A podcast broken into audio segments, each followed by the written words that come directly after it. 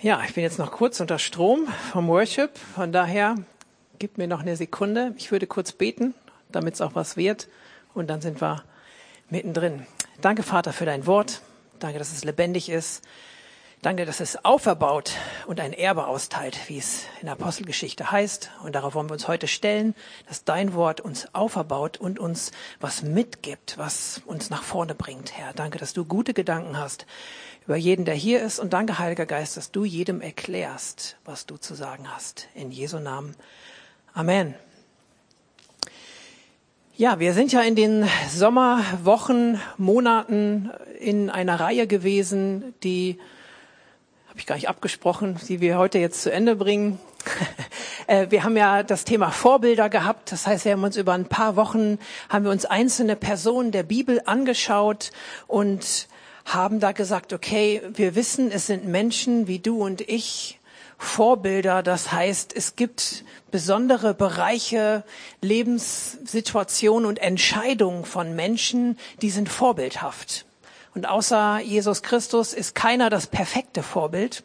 Er hat wirklich alles richtig gemacht und deswegen beten wir ihn auch an, weil er einfach Gott ist. Das glauben wir, das erleben wir und wir haben, das finde ich immer so ermutigend in der Bibel, so viele Personen, die, die hatten auch Fehler, die hatten auch Macken. Ich weiß nicht, wie es bei euch ist. Ich entdecke manchmal welche oder meine Frau ist liebevoll und weist mich darauf hin, ähm, wie wir Menschen so sind.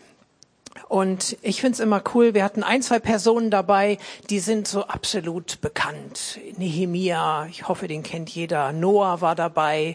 Ähm, wir hatten auch ein, zwei, die waren eher unbekannt, an die aber trotzdem wirklich herausragend und herausstechend waren in einer bestimmten Phase ähm, in der Schrift. Und deswegen waren auch sie vorbildhaft in mancherlei Weise. Da war Matthias, der dann eingesetzte zwölfte Apostel und der namenlose Neffe von Paulus, über den Joe gepredigt hat. Und das heißt, es gibt auch Leute, die stehen nicht in der ersten Reihe, die aber Vorbilder sind. Und das finde ich so ermutigend, weil wenn wir Jesus nachfolgen, dann folgen wir einem Vorbild nach. Und das Ziel ist ja auch, so heißt es, wenn wir ihn anschauen, dann werden wir verwandelt in sein Bild. Das heißt, sei ermutigt, auch du bist berufen, gesetzt und eigentlich ist für dich auch alles da, das eigentlich bitte wieder rausstreichen, für dich ist alles da, auch ein Vorbild zu sein. Es sollte und darf dein Ziel sein, okay, Gott liebt mich, er hat zu mir Ja gesagt, wer bin ich, dass ich Nein sage? Du darfst dich ermutigt und gestärkt wissen, wenn Gott dich erwählt, wenn Gott sagt, hey, das ist mein Sohn, meine Tochter, mit der Person, mit diesem Menschen, mit diesem Kind möchte ich mein Leben teilen und mein Reich verbringen, dann dann sieht er was in dir und dann hat er was, was er dir geben möchte und kann, damit du ein Vorbild für andere bist. Und somit finde ich es, wie gesagt, ermutigend, dass wir auch so viele Beispiele in der Bibel haben von Personen, die jetzt nicht die lautesten und nicht in der ersten Reihe waren, aber dennoch Vorbilder sind, weil sie mit Gott unterwegs waren und ihr Herz an Gott hing. Heute geht's um Josua und Kaleb. Er, welche, die in der ersten Reihe standen. Josua nachher noch mehr in der ersten als Kaleb. Er war derjenige, der dann von Mose übernommen hat, das Leiteramt und das Volk Israel in das verheißene Land führen sollte. Aber Kaleb war im Grunde an seiner Seite und möchte ein bisschen die Szene beleuchten, wie das Volk Israel eigentlich am, am Berg Horeb war und sie kamen aus Ägypten raus, aber es stand ihnen noch was bevor.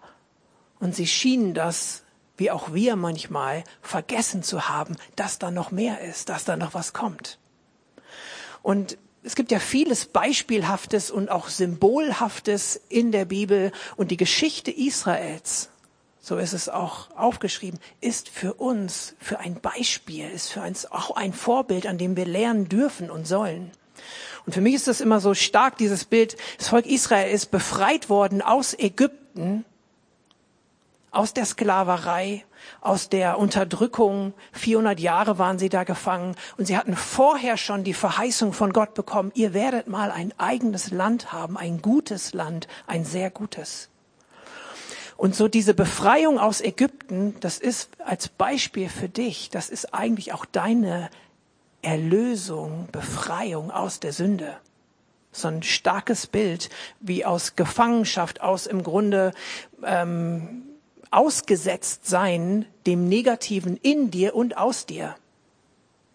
Weil in dir leider ähm, auch Sünde ist und von außen auch Schlechtes auf dich wirkt, genauso ist das Volk Israel in Ägypten gefangen gewesen. Und der, der nicht mit Jesus geht, der nicht das Kreuz erlebt und glaubt, der ist eben noch gefangen.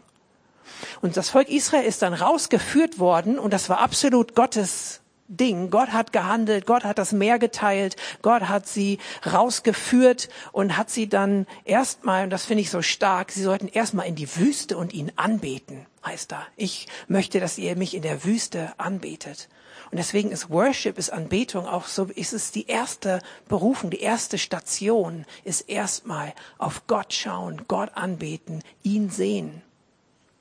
Und wenn es darum geht, auch selber zu sich Ja zu sagen und ein Vorbild zu werden, dann ist der erste Blick auf Jesus beim Anschauen seines Bildes, werden wir verwandelt. Von daher lass dich ermutigen, nicht nur sonntags, sondern auch auf irgendeine andere Art und Weise den Blick auf Jesus und Anbetung zu deinem täglich Brot werden zu lassen. Und dann wirst du verändert in sein Bild. Dann kannst du mehr ein Vorbild sein.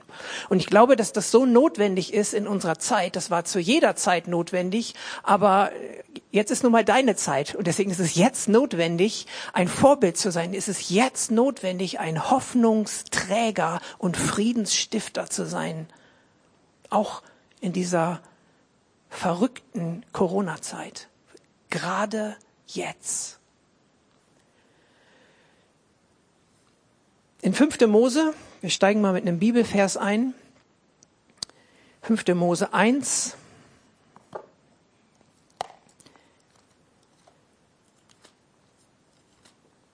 Da beschreibt Mose nochmal so den ganzen, den ganzen Weg, den Israel gegangen ist. Und er zitiert im Grunde das, was Gott gesagt hat. Und er sagt, der Herr, unser Gott, redet zu, zu uns am Horeb, an diesem Berg und sprach, lange genug seid ihr an diesem Berg geblieben. Wendet euch, brecht auf und zieht zum Gebirge. Jetzt werden ein paar Ebenen und Gebirge und Küste und bis an den Euphratstrom. Es wird also ein Land gezeigt, wohin sie aufbrechen sollen. Siehe, das Land habe ich vor euch dahin gegeben. Geht hinein und nehmt das Land in Besitz, von dem, ich kürze ab, ich geschworen habe, es euch zu geben. Lange genug seid ihr an diesem Berg gewesen. Wendet euch, brecht auf. Das heißt auch, reißt eure Zeltpflöcke raus. Brecht auf.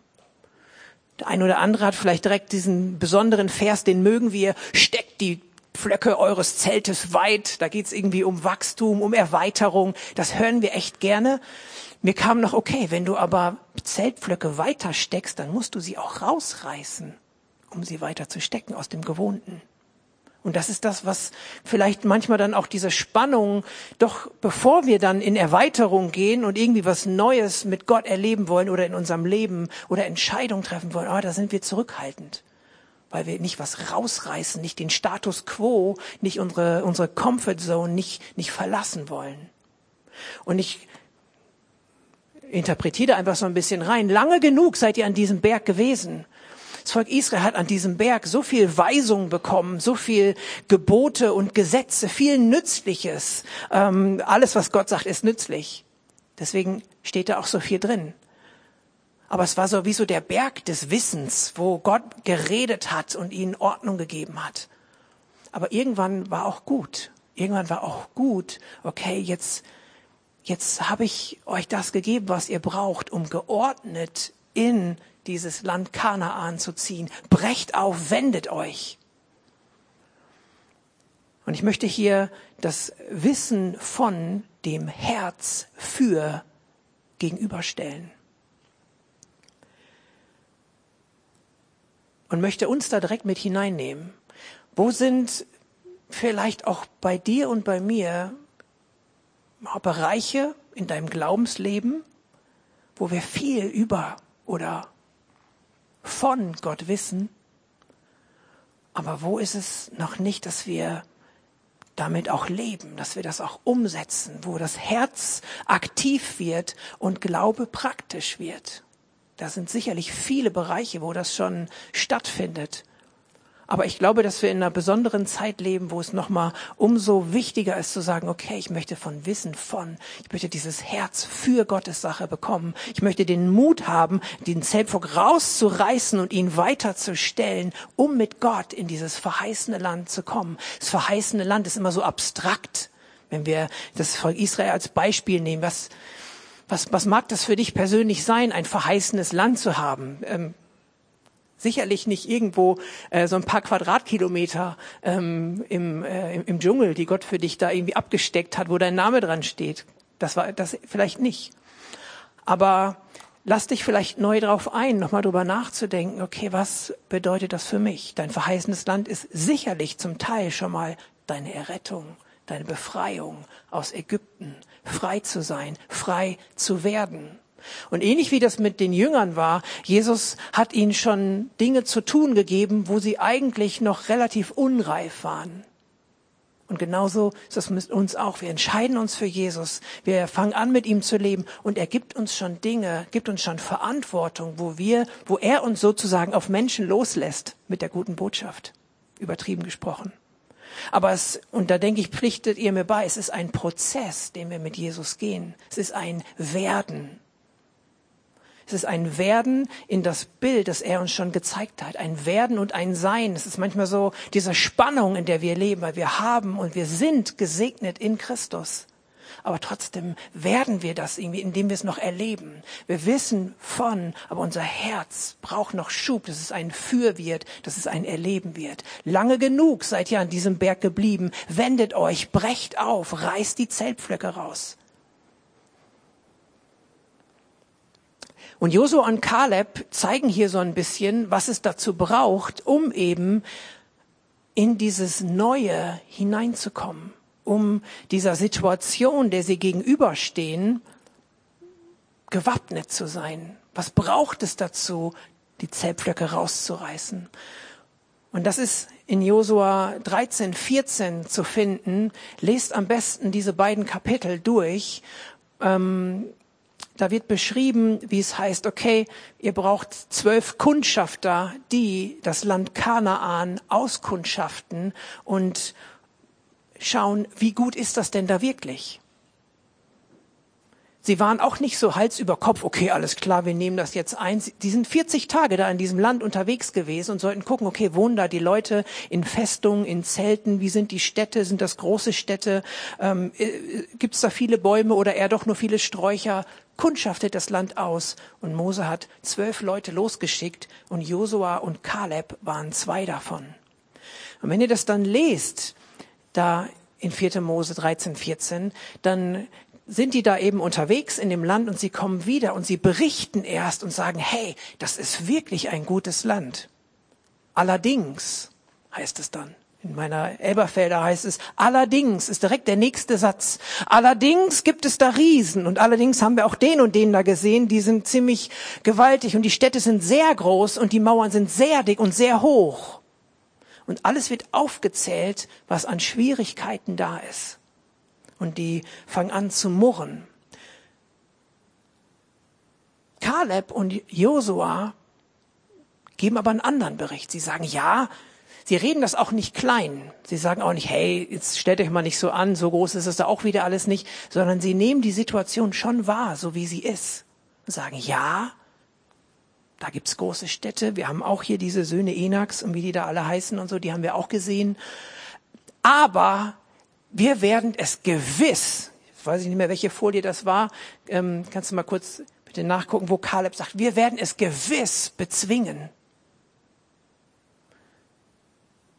Kaleb hat irgendwie eine andere Ressource in sich. Er hat nicht eine andere Wahrnehmung nur. Er sieht das Gleiche wie die anderen zehn Botschafter.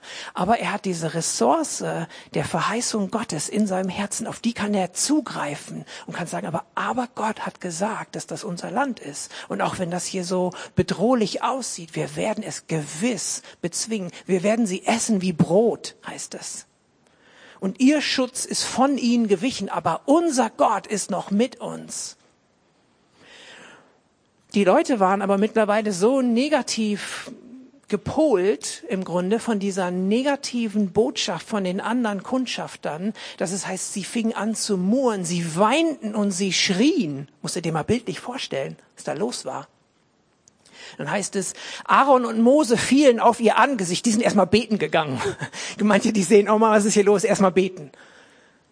Und Josua und Kaleb stehen erstmal auf und gehen in die Offensive und sagen was und sagen, hey, lass uns doch treu Gott gegenüber bleiben. Sein Wort steht doch. Wir werden es gewiss bezwingen, dieses Land.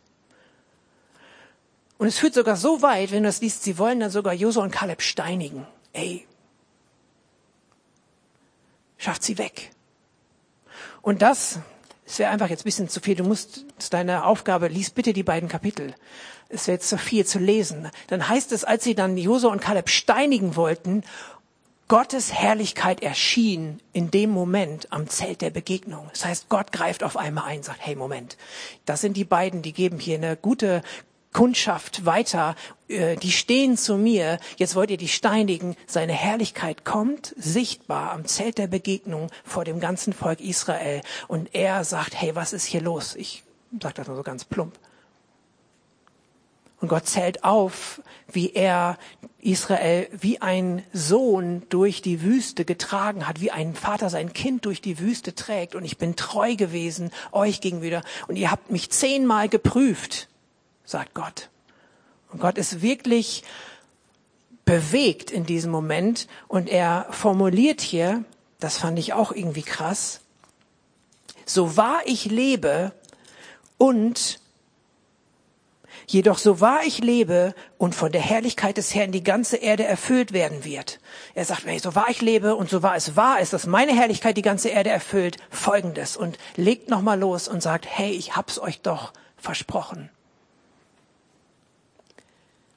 Und dann sagt er, okay, diejenigen, die alle gemurrt haben, ihr werdet, ihr werdet das Land nicht sehen. Ich habe mich so häufig erwiesen und ihr habt mich immer geprüft und ihr seid schon wieder treulos. Ihr werdet das Land nicht sehen, aber Kaleb, in dem ein anderer Geist ist, die Folie haben wir, glaube ich, Kaleb, in dem ein anderer Geist ist und er mir völlig nachgefolgt ist, ihn und seinen Nachkommen werde ich das Land sehen lassen. Hier spricht Gott also was an. In Kaleb ist irgendwie ein anderer Geist, irgendwie eine andere Haltung. Da ist diese Ressource. Er steht zu dem, was Gott gesagt hat. Und er glaubt ihm eben mehr als den Umständen. Wie gesagt, er tut nicht so, hey, da ist doch nichts. Da sind keine Riesen, da sind keine großen Städte. Alles egal. Der sieht das alles. Aber die Wahrheit in ihm ist größer und stärker, ist ein anderer Geist in ihm. Er selber sagt auch nochmal, als ich die Folie haben wir auch. Als wir losgezogen sind, habe ich so, ich muss mal kurz nachgucken, ich habe so geantwortet, wie es in meinem Herzen war. Genau, ich habe ich hab die Antwort gegeben, wie es in meinem Herzen war. Meine Brüder, die mit mir hinaufgezogen waren, die machten das Herz des Volkes verzagt oder zerfließen. Ein zerfließendes Herz ist sowas, ist im Gegensatz zu einem festen Herz. Und er ist Gott treu nachgefolgt. Das war auch seine eigene Wahrnehmung über, über sich selbst. Er war jetzt bestimmt nicht so der stolze, hey, ich war treu, ihr nicht, sondern sein Herz war aber auch anders. Es war eine andere Herzenshaltung. Das sind die beiden Dinge. Gott beschreibt so den Geist, in dem er gehandelt hat. Und Kaleb selbst sagt, hey, ich habe so wie in meinem Herzen, so habe ich es berichtet. Und das Herz ist zerflossen von den Leuten, sie waren verzagt. Aber ich wollte Mut machen. Was bedeutet das für uns aktuell? Und da will ich auch jetzt nicht dramatisieren und mit der Corona-Peitsche oder Fliegenklatsche irgendwie kommen. Aber ich empfinde es trotzdem, das Volk Israel war hier an so einem, einer Zwischenstation. Es ist wie so eine Zwischenbilanz, die sie haben ziehen können. Und ich finde, wir kommen zwar jetzt nicht rechnerisch, aber gefühlt kommen wir aus der ersten Jahreshälfte Und nach den Sommerferien ist immer irgendwie gefühlt, für mich zumindest, die zweite. Die Schulen gehen wieder los, die Kindergärten gehen wieder los, die Arbeitsplätze sind wieder gefüllter, die Büros, wenn sie denn zugänglich sind, füllen sich wieder. Und ich weiß nicht, wie der ein oder andere mit was für einer Haltung oder Angst, was alles erlaubt und berechtigt ist. Die Frage ist nur, wie lange bleiben wir da drin? Ähm, wie, wie ihr so startet in diese zweite Jahreshälfte. Und da ist für mich das hier ein tolles Beispiel, wie das, die Umstände, das Umfeld, wie auch Josua und Kaleb und die anderen zehn Kundschafter es wahrgenommen haben. Es ließ sich nicht leugnen. Und auch wir haben trotzdem auch äh, bei allem Glauben, den wir haben, ähm, haben wir ein unsicheres Umfeld um uns herum. Und da tun wir gut daran, es nicht zu leugnen und ähm, es klein zu reden, aber wir tun auch gut daran, uns nicht durch Angst lähmen zu lassen, sondern Orientierung zu bekommen durch die Ressource, die uns gegeben ist in Gott, durch seine Zusagen und seine Wahrheit. Und da ist für mich auch dieses manchmal abstrakte, verheißene Land sehr konkret, weil wir als diejenigen, die Gott kennen und dabei sind, ihn immer besser kennenzulernen. Wir dürfen und sollen Friedensstifter sein. Wir dürfen und können Hoffnungsträger sein. Wir dürfen und können Ermutiger sein. Wir können Leute sein, die einen positiven, gottgewirkten Einfluss in unser Umfeld nehmen.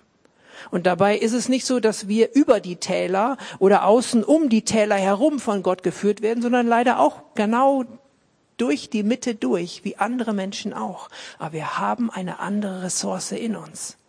Ich möchte nicht zu den zehn Kundschaftern gehören. Ich sage nicht, ich wäre besser als die. Vielleicht wäre ich genauso damals einer gewesen wie sie. Aber ich möchte mich heute entscheiden, weil ich das Vorbild habe von Josa und Kaleb. Ich möchte heute mich entscheiden, mich auf Gottes Verheißung zu stellen. Was hält dich da ab? Was hat die Kundschafter abgehalten. Die Kundschafter hat abgehalten, dass sie das Äußere, dem Äußeren haben sie einen höheren Stellenwert gegeben als dieser inneren Ressource der Wahrheit Gottes, die ihnen ja von, sogar auch von außen von Gott höchstpersönlich zugesprochen wurde. Unglaublich. Aber so sind wir Menschen. Wo sind bei dir äußere Umstände, denen du einen höheren Stellenwert gibst? Als Gott. Beim Anschauen sein, seines Bildes werden wir verwandelt zu seinem Ebenbild. Ich glaube, es gibt irgendwo in Jeremia so eine Stelle, wo Jeremia über fremde Götzen spricht und sagt, so wie die sind, so werden die, die sie anschauen. Will dir da keine, keine Sorgen und äh, keine Angst machen, aber es ist wichtig. Ich glaube, es ist ein Prinzip, was wir anschauen, das werden wir. Das beeinflusst uns. Softer formuliert. Und welchen Einfluss möchtest du in deinem Leben zulassen? Ist es der Einfluss der Wahrheit von Gottes Wort, von seinen Zusagen? Oder ist es der Einfluss der Umstände um dich herum? Und da sind wir herausgefordert, nicht an diesem Berg des Wissens stehen zu bleiben, sondern die Zeltblöcke rauszureißen und in dieses ein Herz für vorwärts zu gehen. Zu lange oder lange genug wart ihr, seid ihr an diesem Berg geblieben. Wendet euch, brecht auf. Ich will dir Mut machen. Ich glaube, da, das kam mir noch so, ist ja auch schon ein bisschen abgedroschen. Eine Krise kann auch eine Chance sein, ja. Aber sie ist trotzdem erstmal da. Aber wenn wir diese Corona-Krise und die Herausforderungen, wenn wir sie nehmen und das als Sprungbrett nutzen, um zu sagen, okay, ich will mehr in meine Berufung Gottes, ich will mehr in das hineinkommen, genau jetzt, was er mit mir vorhat, an Hoffnung, an Frieden, an Segen für Menschen um mich herum, in meiner Familie, in meiner Nachbarschaft, auf meiner Arbeit, in meinem Dorf, in meiner Stadt. Ich glaube, dass dann die Krise eine Chance wird, weil du nicht so, okay, was mache ich, wozu bin ich da, was soll jetzt noch gehen, was geht überhaupt noch, sondern du, du befreist dich durch diesen Schritt, mit Gott nach vorne zu gehen, auch von diesen Corona-Umständen. Und dann ist es eine Chance. Weil du, weil größere Fragen sich auf einmal klären lassen als diese auch große Corona-Frage. Ich habe die Tage, ähm, ist für mich auch immer noch neu, wenn ich dann hier am Büro äh, dran gehe, Christuszentrum Braunschweig, Walterscheid, und dann rief da irgendwie eine eine Frau an und nach dem zweiten Satz merkte ich, wir kennen uns von der christlichen Initiative Indien und das, sie war äh, mein Guide. Ich war ja ein Jahr lang in Indien und wir sind da viel rumgereist in den Dörfern, waren in den Tempeln, in den verbotenen Areas und so weiter und ähm, genau, dann kamen wir ins Gespräch und ich habe von ihr dann nochmal auch aus erster und manche Berichte aus zweiter Hand gehört, wie die Situation in Indien Corona-mäßig ist. Und, und ich bin absolut keiner, der das kleinredet. Wir haben hier auch Tote, wir haben hier auch Existenzverluste und Insolvenzen und so. Und das ist auch wirklich dramatisch. Aber wenn du hörst, was in einem solchen Land ist, wo dann da auf einmal um 12 Uhr der Lockdown angekündigt wird und die ganzen Arbeiter tausende Kilometer, hunderte und über tausend Kilometer von zu Hause weg sind, von jetzt auf gleich ihre Arbeit verlieren, nur von der Hand in den Mund leben und dann hunderte Kilometer nach Hause laufen, einfach an der Straße umkippen und sterben, sterben und keinen kümmert's. Dann, mit aller Vorsicht, finde ich, haben wir einen echt sehr milden Verlauf in unserem Land. Trotzdem sind das natürlich Umstände, die bedrückend und die, die, die schwierig sind. Aber sie dürfen uns nicht so gefangen nehmen. Und deswegen, ähm, Joel und JJ, ihr könnt gerne schon kommen, dann verhaspel ich mich auch nicht. Und wir kommen zum Ende. Ähm,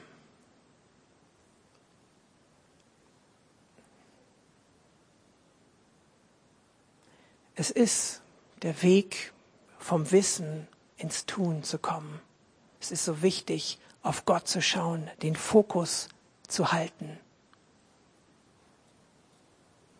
Und da möchte ich euch Mut machen, dass ihr eine Entscheidung dafür trefft. Auch jetzt, wenn die gefühlte zweite Jahreshälfte startet eben sich nicht von den Umständen beeinflussen zu lassen, stärker als von Gott selbst. Beim Anschauen seines Bildes werden wir verwandelt in sein Bild.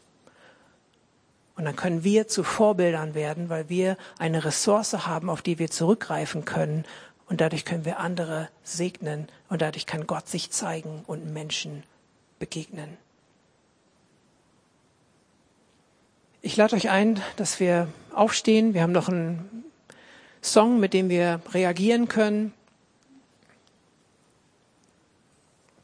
Ich würde ein kurzes Gebet sprechen und was dich da im Herzen bewegt, gib einfach deinen Amen dazu und ansonsten kannst du gerne danach in dem Song das noch nutzen, dich auf Gott weiter auszurichten.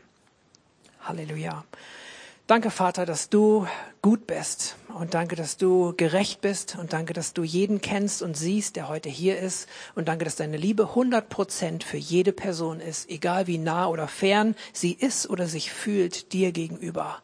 Du bist ein guter Vater. Wir preisen dich und wir ehren dich dafür, Herr. Und wir, ja, wir wollen uns öffnen für deine Wahrheit. Und ich bete so für jeden, der hier ist, dass er neu diese Ressource deiner Zusagen und deiner Verheißungen, dass er ihnen einen größeren Stellenwert gibt als dem, was um uns herum ist. Danke, Herr, dass du uns durch alle Krisen und Täler hindurch führst, Herr. Danke, dass wir in dir geschützt, bewahrt, gesegnet, gestärkt und gefunden sind. Danke, dass dein Ja ein ganz starkes, lautes unerschütterliches Ja ist, jedem Einzelnen von uns gegenüber. Und danke, Herr, dass wir, dass du weißt, wie wir fühlen, wie wir sind. Du weißt, dass wir Menschen sind. Du weißt, dass wir aus Staub gemacht sind. Du weißt, dass wir Ängste haben, dass wir Nöte haben. Aber danke, Herr, dass wir in dem allen weit überwinden durch dich, Jesus Christus. Und das möchte ich aussprechen im Glauben an Jesus Christus über jedem, der hier ist. Du kannst und wirst in Jesus weit überwinden über die Umstände, die dein Leben und die auch unser Land und die die Welt betreffen.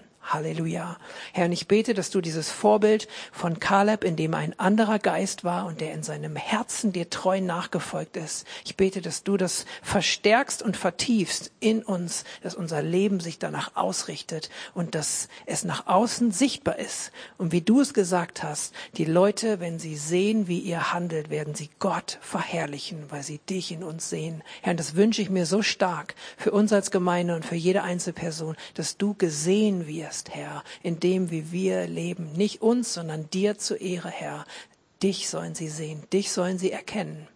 Herr, und so wollen wir Entscheidungen treffen, Herr, dass wir Umstände unter deine Füße befehlen und sie da lassen, Herr, denn du hast alles unter deine Füße bekommen am Kreuz von Golgatha. Und danke, dass wir da Nutznießer sind, dass wir da einfach Teilhaber sind, Herr, von dem, von der großen Gnade und Kraft, von dem Sieg, den du errungen hast. Herr, so segne ich jeden, der heute hier ist und stell uns unter deinen Segen und deinen Schutz, dass wir bewahrt sind, aber dass wir auch Mut fassen, nicht zu lange in diesem Wissen zu bleiben, sondern wirklich ins Handeln zu kommen und uns von dir führen zu lassen in das Gute, was du vorbereitet hast für jeden.